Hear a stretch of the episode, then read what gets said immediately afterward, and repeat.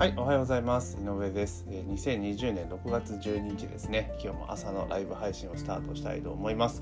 すっかりね、大阪ももう梅雨に突入で昨日からもう雨でね、天気めちゃめちゃ悪くて、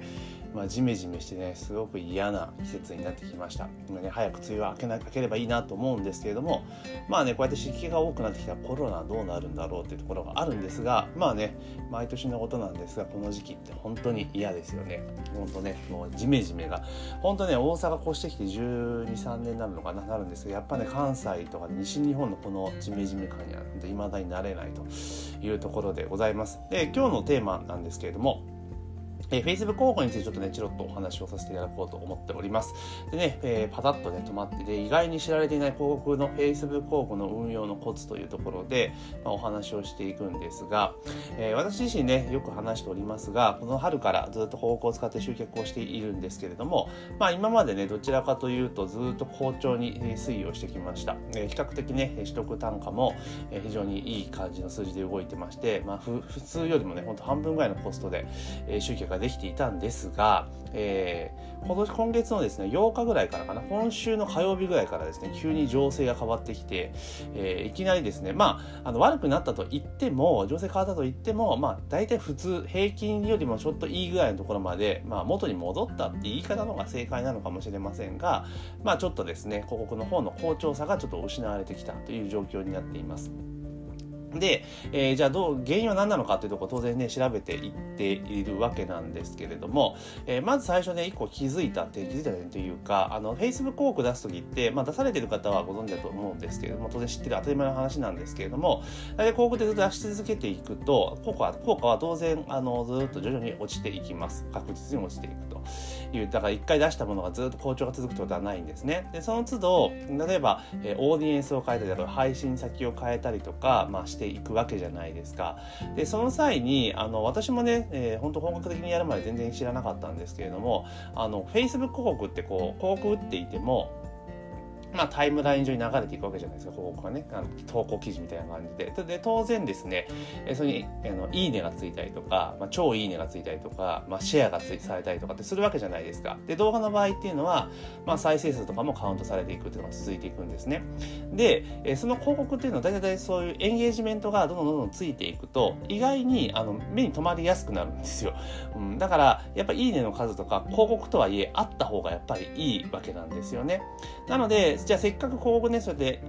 たまってきたというところで、じゃあ例えばカスタ、オーディエンスを変えるとかね、いろんなちょっと手を入れるっていう時に、あのその広告本体をね、いじってしまうと、あのまあ引き継げるんですけども他のその他のデータはうまく取れなくなってしまうので、まあ、通常例えばオーディエンスを変更するとかなると広告セット入れ替えたりするわけじゃないですか。じゃあその時にあせっかくそこまでたまったなんだエンゲージメントを、まあ、や解除して、解除っていうか、まあ、捨ててまた新たにこうクリエイティブをまた同じものをコピペして作るっていうケース結構多かったりすると思うんですが実はそこまで使ってた投稿っていうのはそのままね使えるんですよ。うん、もちろんそのなんていうのかなあのえー、なんだ広告のコピーをすればそのまま全然引き継げるんですけれどもコピーを使わない場合でもあのちゃんとね投稿コードみたいなのをしっかり入れていくとあのクリエイティブはそのまま全く同じままで、まあ、新しいオーディエンスに対してあの広告を出すことができたりとかあとキャンペーンを変えた時とかでもあのでキャンペーンをね例えば変えることとか新しいキャンペーン立てるときにその前こう今使ってすごくねエンゲージメントが高なんかいっぱいついている、まあ、投稿があれば、まあ、それを広告に使うことっていうのは実はできるんですよね。で当然だから素の広告よりも、まあ、そのエンゲージメントねいいねとかいっぱいついてる広告の方がパワーはやっぱりあるのでで結局そういいねとかついていくとあのなんだろうなんていうのかな？自然自然でもどんどん広がっていくじゃないですか。オーガニックか。オーガニックでもその拡散していくので。だから Facebook 広告の魅力って言えばそこにあると思うんですよね。だから広告とか出してずっと出されてる方とかでちょっと効果が落ちてきたぞとかいう場合もちろんそのいろんな指標を見なきゃいけないと思うんですよ。あの例えばあの広告出していくときにあれじゃないですか、ちょっと効果が落ちてきたなっていう時って、まあ大概皆さん、あの、まあ私もそうだったんですけれども、あ、もうオーディエンスが悪いのかとかね、いろいろチェックするわけじゃないですか。で、パッとで変えてしまうってことやるんですけど、実は広告っていうのは、例えば Facebook 広告で集客をする時っていう時にね、あの、やっぱり注意して見なきゃいけないのは、広告本体、そもそもそも広告本体が、えー、どうなのかっていうところとその後広告遷移した後のランディングページがどうなのか多分2つのところで見なきゃいけないと思うんですよ。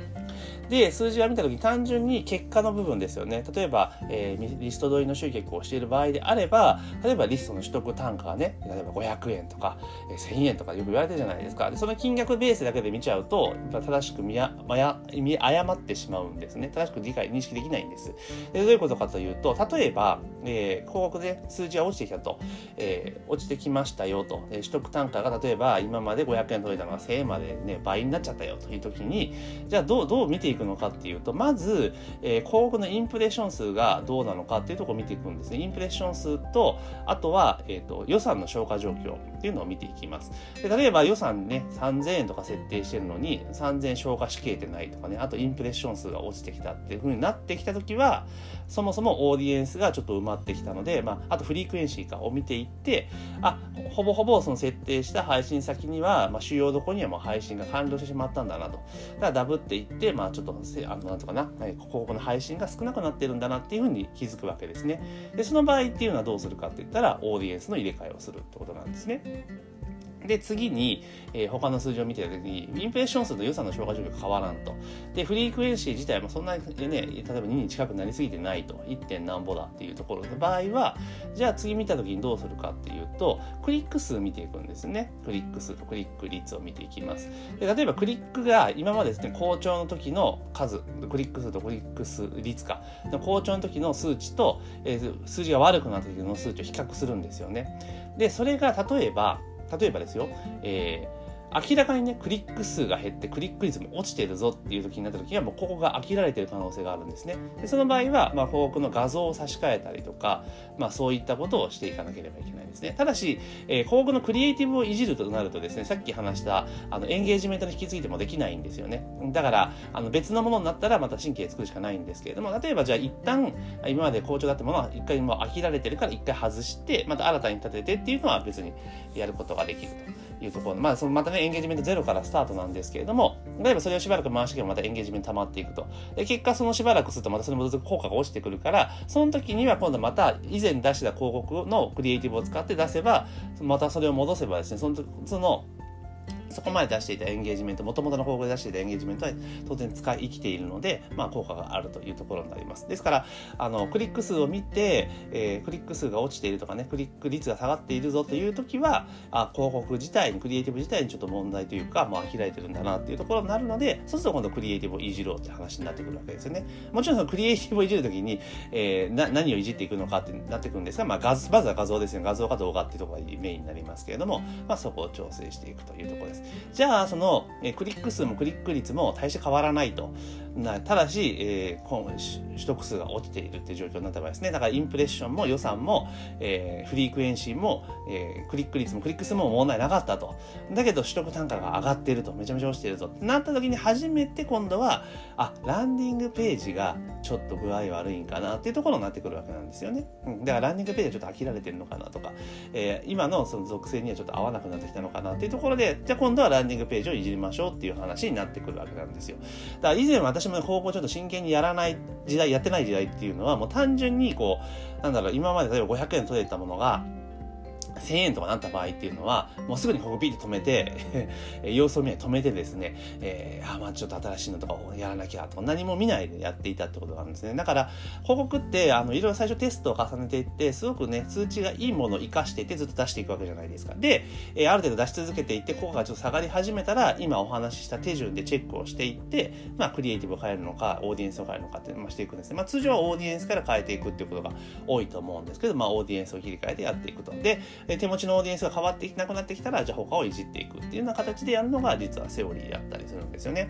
なので、まあ、オーディエンスを変えるってことの方が多分めちゃめちゃ多いので、その時にはさっき冒頭でお話しした、要は、えー、今まで使った今後のクリエイティブっていうのはちゃんと活かしていきましょうよと、再使用しましょうよって、それは、えー、Facebook 広告を作るときに、あの、既存の投稿を使うっていうね、メニューがありますので、まあ、それで使って投稿コードを入れていけば、それを使えるようになります。そうすると、えー、そこまで積み上げたエンゲージメントをを生かすことはね、その引き継いで、で広告出稿することができるので、えー、比較的ね新しく切り替えた広告であったとしても、まあ、効果はある程度見込めるというところになってきます。ですからあの結構ねそれを知らないで、ね、せっかくねいいねとかいっぱい溜まってるのにまたゼロカウントからスタートするのはもったいないので、まあ、基本的にはあの広告クリエイティブをいじらないっていう時の場合はその元々の広告を使ってそのエンゲージメントっていうのをしっかりと引き継いで出していくっていうのが広告運用していく上での、えー、ポイントになっているというところですね。まあ、あとは余談ですけれどもさっき言いました通りオーディエンスを変える時は必ず、えー、新しくね広告セットを組んでいくというのはポイントになります。だからよくあの実際問題としてあの広告ね回して広告セットの中で運用中の広告であのクリあのオーディエンスを変えることできるんですけれども、まあ、そうするとね後々そのデータが活かせないですよね。このオーディエンスはこうだった、このオーディエンスはこうだったって形で、やっぱりオーディエンス単位で、後々ね、データを見ていって、あ、ここは結構反応がいいなとか、えこの層は反応悪いなっていうところで、あの、次の方向を出す時の参考値になるんですね。ですから、広告の例えば、配信先、オーディエンスを変えるとかっていう場合は、基本的には新たに、あの、報告セットを立てて、でそこに出していくっていうのが一応セオリーになります。で意外にね、これ広告やってる人だともう当たり前、そんな当たり前だろうって言うんですけど、思うんですけど、やり始めた人とかっていうのは全然そうい知らないので、私もやっぱ分からなかったので、まあそういうところをしっかりと気をつけていくと。で、広告に関しては本当に、あの、なんつうかな、もう、ゲームみたいなもんなのかなって思うんですよね。要は、あの、数字をずっと追っかけていって、で、変化があれば、ちょっと手を入れるっていうところですよね。だから、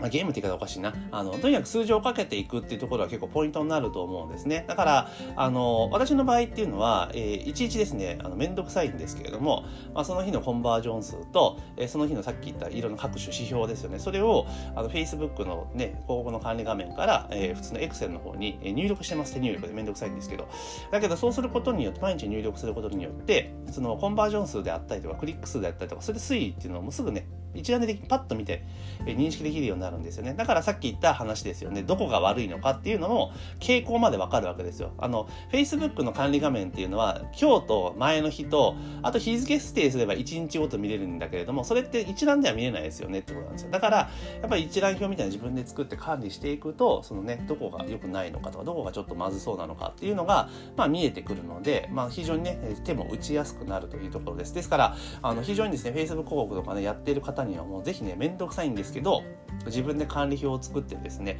えー、そこで数字を入れていって見ていくと。で、毎日チェックしていくと、やっぱりね、気になるようになるし、ちょっとした変化でも気づくんですよ。あれ今日なんかクリック数少ねえなとか、あれ今日なんかめちゃめちゃインプレッション落ちてねとか、いろいろ気づくんですよね、やっぱりね。そういうのを見ていくと、えー、いいというところで、まあ1日単位の動きもそうですし、まあ1週間で見た時にどう動いてるのかっていうのも見えるわけですよね。で、いつからちょっと効果が悪くなったのかっていうのも追っかけられるようになるので、えー、ぜひですね、あの、広告使う時はちょっと話取られちゃいましたけど、まあ、広告がクリティ、好調な広告がで生まれた場合はそのクリエイティブって、広告クリエイティブはもう再使用しててどんどん使っていきましょうよって話と、あとはそのデータ管理に関して言うなら数値管理っていうのはね、やっぱり、え、管理表をね、ちゃんと作って、え、独自に追っかけていくってことをやっぱ強くお勧めします。だから本当広告ってね、数値をずっと追っかけ続けてて、どこに問題があるのかっていうのを早めに見つけて手を打っていくと結構広告って維持できるんですよね。うん、で、あと、こういうことする人、できる、やる人って意外に多そうで少ないんですよね。だから、広告って、私もそうだったんですけど、なんか難しそうだなと。なんか、なんか大変そうだし、みたいな。いうところで、意外に、えー、やられる方すごく少ないんですよね。だからこそ、あの、広告代行っていうビジネスも成り立つわけなんですよね。だから広告の手法っていうのを、あの、例えば SNS 広告ですね、Facebook 広告とかの、まあ、やり方とかっていうのをある程度マスターしてしまえば、自分の集客で使うっていうことももちろんなんですけれども、えー、誰かの集客をお手伝いするっていうことにも使っていけるんですよね。だから、ある意味、広告のスキルっていうのは、お金になるスキルなのかなって最近は思っています。ですから、私自身も、あの、広告をお手伝いすることも当然ありますし、まあ、今はね、自分の広告メインでやってますけれども、まあ、依頼があれば当然お手伝いするというところになるので、ぜひですね、あのちょうどこのね、コロナのことが落ち着いて、ってきたきましたけれどもこのコロナの関連であのオンラインで物事を完結させるとかっていうのがある程度当たり前になりつつありますよね。なのであの基本的には例えば、えー、広告とあと Zoomとあと Chatwork みたいなものをうまく組み合わせていけばビジネスって結構オンラインとかでね完結しちゃったりするんですよね。集客から、えー、セールセールスからサービス提供まで。なのであの結局ね今までオフラインでしかできなかったビジネスっていうところも、まあ、そのなんて言うんだろう。えー、お客さんとか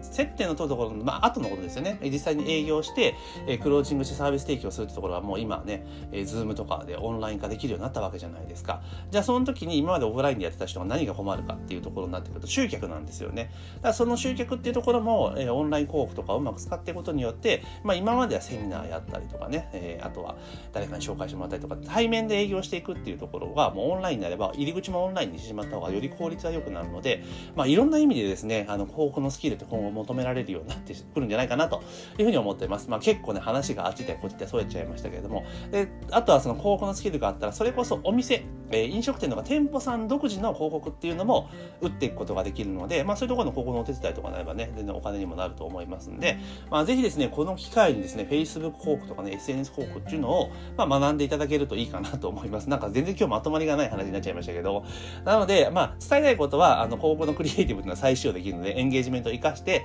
えー、使ってくださいねっていうお話なんですけれどもあの、Facebook 広告っていうのはね、この後またさらに伸びてくるというところがありますので、あの、ご自身の集客に活用するのはもちろんのこと、その広告が並んだスキルっていうのを、まあ、他の方のね、お役に立てるように、それをサービスとして提供するのもありなんじゃないかなというところを、まあ、今日のお話でお伝えしたかったなというところになります。っていうところでですね、6月12日ですね、もう梅雨で本当にじめっとしていてね、嫌な日で続くんですけれども、まあね、もうちょっと乗り切ればね、まだ夏になってきてね、まあ、暑、今年も暑いのかなっていうところなんでなんですけれども、まあ、このね、次の時期をなんとか乗り切っていただければなというところでございます。で、今日もね、金曜日になりますので、あと今日ね、一日頑張れば、また週末になりますので、まあ、ぜひですね、えー、今日も一日ね、頑張っていきましょうというところで、本日のライブ配信を終了させていただきます。えー、明日もですね、予定通りライブ配信する予定でおりますので、明日も引き続きご清聴のほどよろしくお願いいたします。それでは今日も一日頑張っていきましょう。